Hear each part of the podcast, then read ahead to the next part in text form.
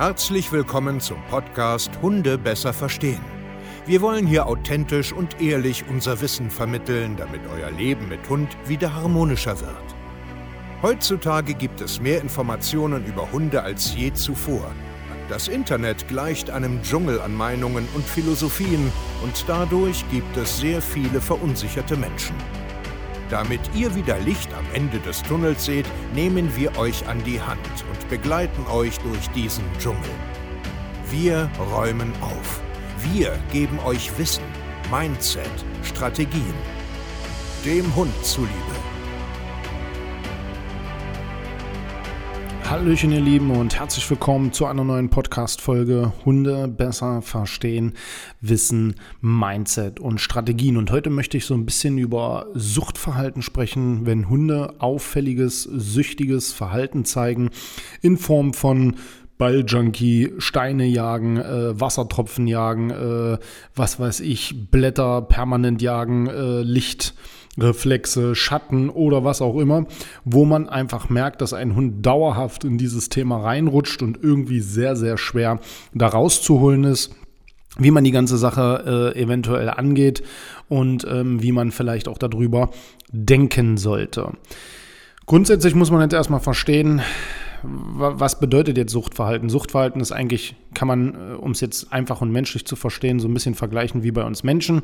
Ja, Zucker, Zocken, Alkohol, Drogen, was weiß ich, es gibt so viele kranke äh, Süchte, sage ich jetzt mal.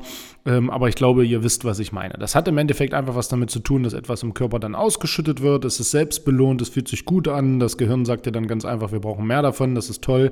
Und dann beginnt dieser ganze verrückte Kreislauf. Ich will da jetzt nicht so wissenschaftlich reingehen oder so übelst biologisch, welche ähm, Synapsen, Botenstoffe und so weiter kann man nachlesen, wer das genau tief wissen will, äh, ist alles nachlesbar. Ist extrem spannend. Ich beschäftige mich sehr, sehr viel damit.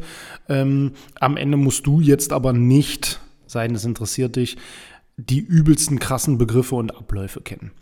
Was du verstehen musst, ist, Hunde können Suchtverhalten haben, sie können es zeigen und es ist auch gar nicht so selten. Der ganz typische Klassiker ist natürlich der Balljunkie, also der nach Spiel süchtig ist und sich da drinne verliert wie so ein Irrer. Dann haben wir oft das Problem, dass aus diesen Suchtverhalten auch wirklich eine Gefahr entsteht, wie so ein verschobenes Beutebild. Ja, dass man irgendwann nicht mehr differenzieren kann. Ist das jetzt ein Ball, dann jage ich eben einen Hund oder ein Kind dann ist es äh, tatsächlich brandgefährlich.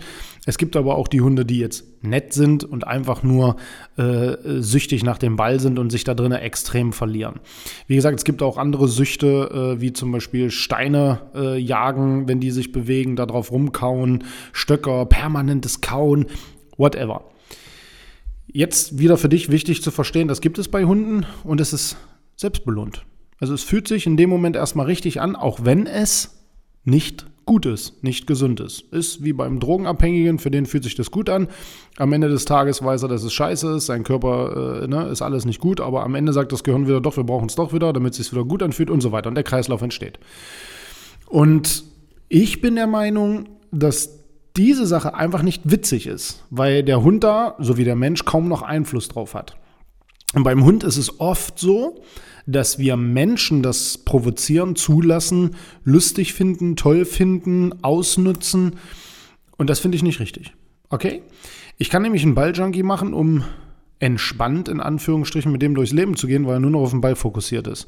Tue ich meinem Hund aber jetzt etwas Gutes oder geht es hier nur um mich? Wenn ich glaube, dass er den Ball liebt und so gerne spielt tue ich da wieder was für mich, weil ich wieder falsch denke und so weiter. Und das solltest du dir erstmal fragen. Also was du als erstes machen musst, ist erstmal zu erkennen und zu verstehen, dass das nicht gesund ist und dass wir hier in einem Suchtbereich sind. Wie kann man das jetzt aber wieder ändern, wenn dir jetzt aufgefallen ist, oh ja, mein Hund zeigt das, oh ja, das ist schon ganz schön massiv und ja, das ist wahrscheinlich nicht schön und nicht gesund und ich habe das vielleicht unbewusst gefördert und Fehler gemacht. Wie kriege ich das denn jetzt wieder weg? Und das ist gar nicht so einfach. Und das muss man ja, es ist nun mal so, individuell betrachten, weil es gibt halt Phasen von Hunden, die sind halt extrem und wir müssen über Alternativverhalten nachdenken. Und dann gibt es Hunde, da kann man äh, recht simpel arbeiten mit einfach, äh, ich sag jetzt mal einer Entkernung, also Bälle einfach weg, für immer nichts mehr mit Bewegungsreize und dann eventuell, wie schlimm es ist, andere Sachen anbieten oder einfach aufhören damit. Wenn es jetzt aber so Sachen sind wie Wasserjagen, Schattenjagen, Steine jagen, also du gehst über einen Fußweg, aus Versehen trittst du gegen Steine, dein Hund kippt voll ab in so ein, äh, in so ein Verhalten, dann musst du an der Stelle zum Beispiel mit Alternativen oder mit Blockaden und Belohnungssystemen arbeiten. Und so einen ähnlichen Fall hatten wir auch wieder. Also wir haben ja immer sowas. Ich kenne das selber. Meine erste Hündin, die nicht mehr lebt, war ein Balljunkie, weil ich halt dachte, damit Hunde spielen gerne mit dem Ball. Da habe ich noch nichts gewusst von, von Jagdverhalten und was da so ausgeschüttet wird und so weiter. Und ich weiß ganz genau, wie das ist. Ne? Wenn ich den Ball nicht äh, irgendwo in den Schrank eingeschlossen habe, hätte die stundenlang damit gespielt. Meine Alice ist zum Beispiel im Wasser so. Ne? So auch typisch Terrier. Die sind auch so ein bisschen ähm, prädestiniert dafür. Es gibt halt ein paar, paar Rassen, die bringen das halt genetisch schon äh, echt mit, da in so eine Sachen reinzurutschen, ja. Ähm, was ich, Hütehunde kannst du gerne mit Bewegungsreize äh, jagen. Auch hier, was ich, ein Labby zum Beispiel, Boxer, das, das geht alles. Terrier jeglicher Art äh, sind sehr, sehr schnell in so einem Suchtverhalten. Und wie gesagt, bei der Lina war das damals auch so. Äh, ich habe gedacht, ich tue dir was Gutes, äh, bis ich dann irgendwann nach anderthalb Jahren gemerkt habe, alter Falter, wenn ich im Garten war, äh, die kam nur mit dem Ball. Die hat mich stundenlang gegen die mir auf den Senkel. Du musstest den Ball wegpacken. Und dann weiß man einfach, ja, das ist, das ist halt, das ist halt nicht gut. Das, das ist nicht richtig. Ne? Hinterfrag dich mal, wenn du so einen Hund hast, hinterfrag dich mal, ob das gut ist. Ob, ob du das schön findest, dass dein Hund sich so fühlt. Es ist wirklich wie so ein Suchti. Ja, Okay, wir wollen weitermachen. Also das bedeutet, ähm, es ist individuell zu betrachten, wie schlimm dieses Verhalten ist und ob man hier mit Alternativverhalten arbeiten muss, also dass man diese Sucht in irgendetwas Sinnvolles umlenkt, weil es so gut wie gar nicht mehr reparabel ist.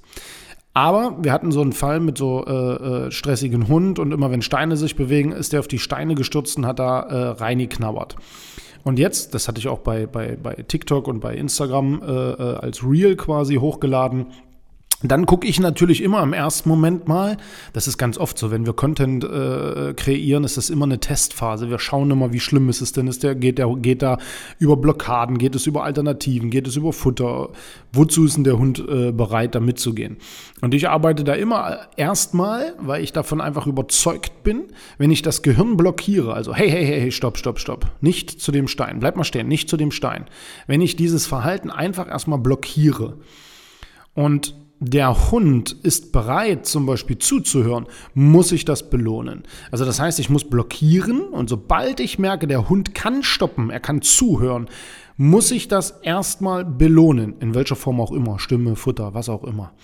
Und wenn ich das mehrfach hintereinander mache und ich merke, der Hund kann sogar mitdenken und bietet mir etwas Neues an, wie eine Blickvermeidung, wie einen Sitz, wie einen Rückwärtsgehen, muss ich auch das super stark belohnen, weil wir jetzt merken, okay, das Gehirn ist bereit zuzuhören, das Gehirn ist bereit, neue Sachen anzubieten und dann zu formen. Und dann ist es natürlich eine massenhafte Generalisierungsphase, die da stattfinden muss. Du brauchst eine Dosierung des Blockierens, so dass du das eventuell nur noch ankündigst. Dann musst du halt ein äh, unterschiedliches Belohnungssystem haben, dass auch das Gehirn hier merkt, ah, okay, das ist auch ein bisschen flexibel, es ist verschiedene, verschiedene Herangehensweisen. Und das ist sehr, sehr wichtig, erstmal auszutesten und dann diese Sache auch ernst zu nehmen. Und Gerade bei Suchtverhalten bin ich der absoluten Überzeugung, das ist ein No-Go. Es gibt keine dosierte Sache, sondern nein, ein Ball ist ein Ball und er ist weg und du wirst keinen Ball mehr kriegen. In keinster Form und Weise. Wenn du einen Stein hinterher guckst, nein, tu es nicht. Es gibt keine Option. Heute mal einen kleinen Stein, morgen nur zwei, übermorgen kein. Nein, es gibt keinen Stein. Wir müssen das in diesem Gehirn komplett blockieren. Wir müssen die Schublade zumachen, eine neue aufmachen, die füttern. Und je nachdem, wie schlimm das ist, weil zum Beispiel unter dem TikTok-Video auch gefragt wurde, ähm, warum arbeitet man da nicht mit Alternativverhalten? Weil das für mich nicht die erste Option ist. Wenn ich mit einer Alternativverhalten arbeite, bekämpfe ich die Sucht nicht, sondern ich verlagere sie nur. Wenn ich das Gehirn aber blockiere und neue Verhaltensweisen, die der Hund mir anbietet, wie ich nehme mich erstmal kurz zurück, ich setze mich hin, ähm, ich, ich lege mich hin, ich gehe einfach raus und mache was anderes, ist viel wertvoller, als wenn ich anstatt den Stein jetzt einen Ball wegschmeiße oder ein Futterstück wegschmeiße, weil ich diese Intention immer noch weiter fördere. Das kommt dann nur zutage, wenn dieses Suchtverhalten schon so stark generalisiert ist, dass du kaum noch eine Chance hast, da einzugreifen. Dann macht es Sinn, anstatt einen Stein, was weiß ich, einen Gummistock, einen Futterbeutel oder sowas zu tragen, seine Energie da abzulassen und so weiter. Parallel, das ist auch in diesem Fall so gewesen, ähm, muss man natürlich drumherum gucken, ob das Fundament auch passt. Ist es eine stabile Mensch-Hund-Beziehung? Ist es eine äh, stabile Kommunikation? Hat er andere Stressoren, die ihn noch weiter stressen? Weil all das sind typische Sachen, die so ein Suchtverhalten natürlich auch noch verstärken guckt einfach in den menschlichen Bereich. Wenn du irgendwo äh, groß wirst, wo viel Sucht drumherum ist, wo die Eltern vielleicht süchtig sind, wo die Kumpels alle süchtig sind, wo generell der Ton rauer ist, äh, wo äh, scheißegal Stimmung ist, da ist man natürlich viel anfälliger für. Und das ist in, bei, bei Hunden nicht anders. Wenn sie in so einer Scheißegal-Beziehung leben und ach komm, mach ruhig und ach, ach, mein armer Hund, hier hast du doch noch einen Ball und du musst doch spielen und so weiter, dann ist das natürlich alles förderlich. Und darüber kannst du nachdenken. www.hundetrainer-stevekaye.de Wir begleiten dich gerne aus einer Sucht. Dafür musst du dich aber erstmal melden und uns erklären, was bei dir los ist, damit wir dir genau zuhören können und dann einen Fahrplan schmieden. Vielen Dank und wir hören uns zur nächsten Podcast-Folge. Macht's gut und ciao.